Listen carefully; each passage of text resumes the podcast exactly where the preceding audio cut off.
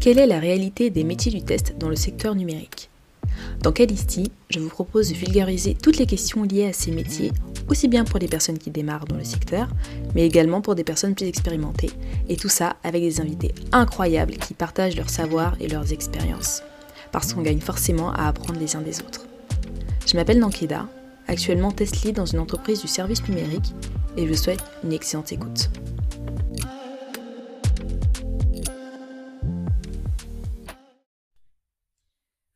Est-ce que ça t'arrive d'avoir peur des outils technologiques?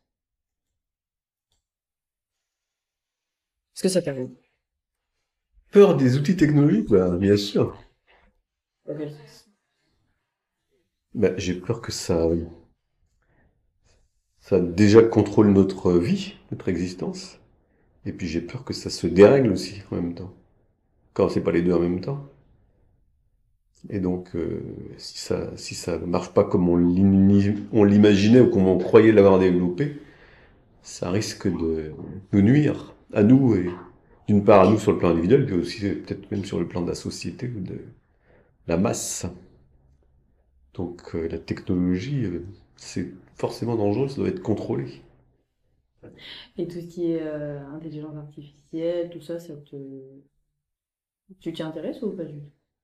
Oui, d'assez loin. Je trouve que c'est une bonne chose dans la mesure où on peut se passer, on pourrait se passer de travailler. Mais comme on est dans un monde capitaliste et que les gens qui vont s'attribuer l'intelligence artificielle vont l'utiliser à leur propre euh, intérêt et vont pas payer de travailleurs pour autant qu'ils foutent rien, forcément. Donc, euh, c'est pas nouveau. Hein. Toutes les nouvelles technologies, ça fait peur en termes d'emploi, comme le, au 19e siècle, les métiers à tisser, par exemple par rapport à, au tisserand euh, traditionnel. Et donc on dit toujours que s'il y a une nouvelle technologie qui arrive et qui supprime de l'emploi, d'autres trouvailles, d'autres métiers vont naître et déplacer donc de, la main d'œuvre sur autre chose. Ça, j'en suis absolument pas convaincu et euh, ça permet d'exercer en tous les cas un contrôle social sur sur les travailleurs. Et donc, euh, sans être persuadé que ça leur, leur existence et leur vie, et sans même être persuadé qu'ils soient euh, transposables sur une autre activité, quoi. Sachant que, par exemple, on, on, va de plus en plus vers des activités tertiaires si on supprime des activités de type industriel, fabrication, etc. Et que les gens qui étaient sur une chaîne de montage, ils sont pas aptes à devenir tout d'un coup informaticiens. Ils sont ni aptes, ni formés, ni, ni formables d'ailleurs pour une bonne partie. Donc euh, oui, la, la, la technologie, c'est... Euh, après, ça permet de contrôler plein de choses, hein, quand on voit tout simplement euh, l'Internet et, et comment ça s'appelle, euh, les réseaux sociaux, la manipulation d'informations. Ça, c'est de la technologie aussi. Alors, les JP, Schnapp, ça comment ça s'appelle RGPD Alors, GPT. RGPD ou ChatGPT ChatGPT, ouais, c'est ça. Et puis, euh, l'équivalent avec des capacités à faire des films en quelques coups de clic, des films qui sont hyper réalistes. Hmm. Et donc ça, c'est... Euh, et avec les cons qui peuvent les regarder. Donc ça, c'est extrêmement inquiétant, quoi. Parce que déjà que sur des simples choses qui sont assez grossières, les gens arrivent à se monter la tête et à croire que la Terre est plate, par exemple. Mm. Euh, si on a des trucs beaucoup plus subtils, euh, plein de gens pourront s'y laisser prendre, quoi, en fait. Hein. Donc en ça, oui, c'est très inquiétant. Ouais, mais justement, tu vois, sur, euh, sur des trucs comme ça, aujourd'hui, on, on sait distinguer qui est réel ou ce qui est pas réel. Parce qu'il y a des trucs qui permettent de voir que ça a été créé par une intelligence artificielle. Pour l'instant. Pour le moment. Et puis certains peuvent le voir, d'autres pas. Si tu, moi, tu me montres un truc là que je peux lire sur mon, mon téléphone portable, je peux dire, euh, je, je, peux toujours, je peux toujours me méfier. Ça, c'est une question d'éducation et de d'état de, d'esprit. Est-ce que ce qu'on me montre là, comme c'est un film, est-ce que c'est vrai? Qu'est-ce qu'on peut en critiquer? Est-ce que c'est vrai? Est-ce que c'est pas un montage? Je suis incapable de savoir si c'est vrai ou pas, en fait, si ça a été monté ou pas. Après, s'il faut passer par un, laboratoire, euh, toujours à faire, mais qui va passer par un laboratoire pour voir ça, quoi? Si c'est envoyé en plus par des gens qui, euh, plus ou moins qui ont pignon sur rue ou qui ont, qui sont des leaders d'opinion ou, euh, alors comme on dit maintenant, influenceurs. D'ailleurs, j'ai toujours pas compris ce que c'était qu'un influenceur. Mais euh, alors typiquement, l'influenceur de, de, de de merde, quoi, euh, qui va aller en fait euh, voir que c'est une tentative de manipulation, quelque chose qui est, faux, sachant déjà qu'on peut se faire manipuler avec quelque chose de vrai. Donc c'est euh, donc oui, c'est inquiétant forcément quoi. Euh, sachant que les des groupes d'intérêt ou enfin des groupes d'intérêt donc ou des, des entreprises ou partis politiques peuvent faire ça enfin pour influencer les gens. Ce dont on parle sur les les, le complotisme, que ce soit des groupes américains ou, euh, russes qui, euh, qui, euh, sont à fond sur des grosses équipes pour influencer la politique américaine. Justement, ça a déjà été fait pendant les, élections américaines, et puis en France ou en Europe, où des informations invérifiables qui circulent, quoi. des trucs astronomiques et qui sont assez crédibles, bien faits, et de mieux en mieux faits. Et avec la technologie, justement, c'est de mieux en mieux fait. Donc, ouais, ouais, c'est inquiétant, forcément. Donc voilà. D'accord. Bah, merci pour ta réponse. Eh ben, je vous en prie, ça fera 150 euh, francs sans la TVA. 150 francs Non, non. 150 sous.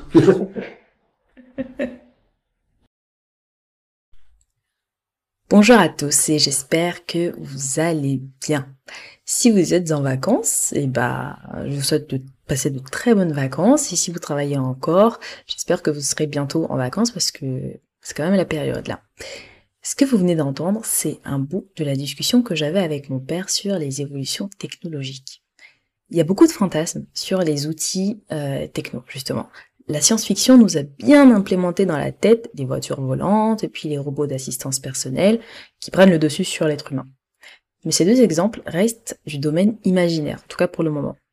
L'explosion de l'intelligence artificielle est venue en rajouter une couche, bien évidemment. Le truc c'est que dans notre ère numérique en évolution constante, on dépend de plus en plus de ces technologies pour faciliter notre vie quotidienne. Des applications mobiles aux systèmes embarqués, en passant par les logiciels qui alimentent nos ordinateurs et nos infrastructures. La technologie est juste devenue omniprésente. Et qu'est-ce qui se passe quand ces outils présentent des défauts? Eh ben, ça va d'une petite gêne à une peur de voir sa vie complètement détruite parce qu'on a tout en ligne. Alors, Comment maintenir en fait la confiance envers ces technologies sur lesquelles nous nous appuyons tous les jours? Et déjà, pourquoi est-ce que à mesure que notre utilisation augmente, on a l'impression qu'il y a un espèce de sentiment de méfiance généralisée?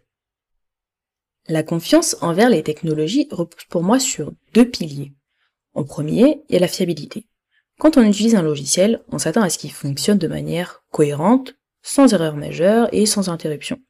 C'est cette fiabilité-là qui nous permet de compter sur les technologies pour effectuer nos tâches quotidiennes, que ce soit pour communiquer avec nos proches, organiser notre temps de travail, effectuer des opérations bancaires en ligne ou euh, utiliser des services essentiels comme les transports.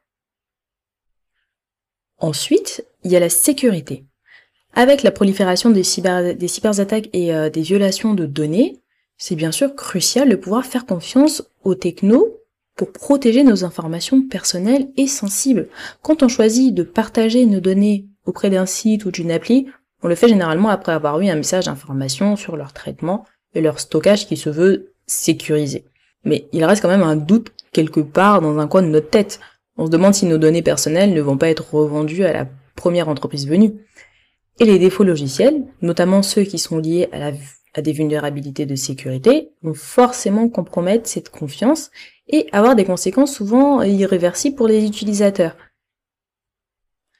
Dans ces cas-là, je vous laisse imaginer les conséquences business que ça induit pour une entreprise victime.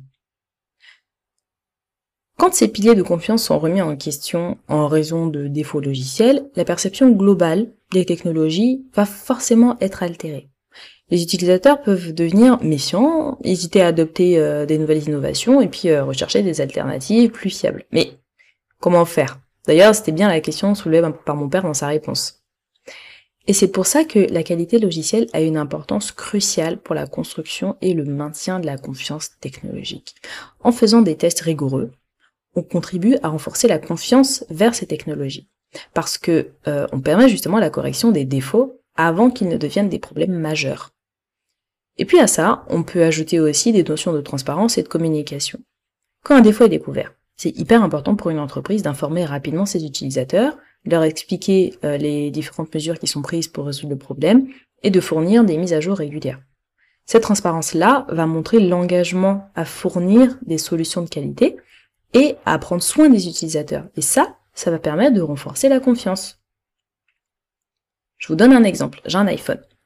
J'ai remarqué qu'à chaque fois qu'il y avait une alerte de sécurité, il déployait une mise à jour et informait tous les détenteurs d'iPhone qu'il fallait faire cette mise à jour pour corriger les défauts de sécurité de la version d'iOS précédente. Et ça, moi, ça me met en confiance, même en sachant qu'il y a eu une brèche de sécurité. Je vais terminer en disant simplement que même si nos métiers peuvent paraître futiles sur certains aspects ou du moins non essentiels, ils jouent quand même un rôle important et qui sera, je pense, de plus en plus important au fur et à mesure qu'on digitalise notre vie parce qu'ils contribuent à avoir une meilleure confiance dans les outils qu'on utilise. Attention quand même, ça n'empêche pas de rester vigilant sur ce qu'on partage en ligne, qu'on le fasse volontairement ou non. Bon, en l'occurrence, euh, si on le fait pas volontairement, euh, c'est qu'on s'est fait un petit peu avoir. Voilà, c'est tout pour cette semaine. Si vous avez aimé ce que vous avez entendu, parlez-en autour de vous. C'est le bouche à oreille qui permet de faire connaître un podcast. C'est un métier qui mérite d'avoir plus de visibilité, selon moi, et vous pouvez m'aider justement à le faire connaître. N'oubliez pas de vous abonner au podcast et laissez-moi une petite note sur Apple Podcast, 5 sur 5 de préférence. Et puis, euh, on se retrouve la semaine prochaine et d'ici là, portez-vous bien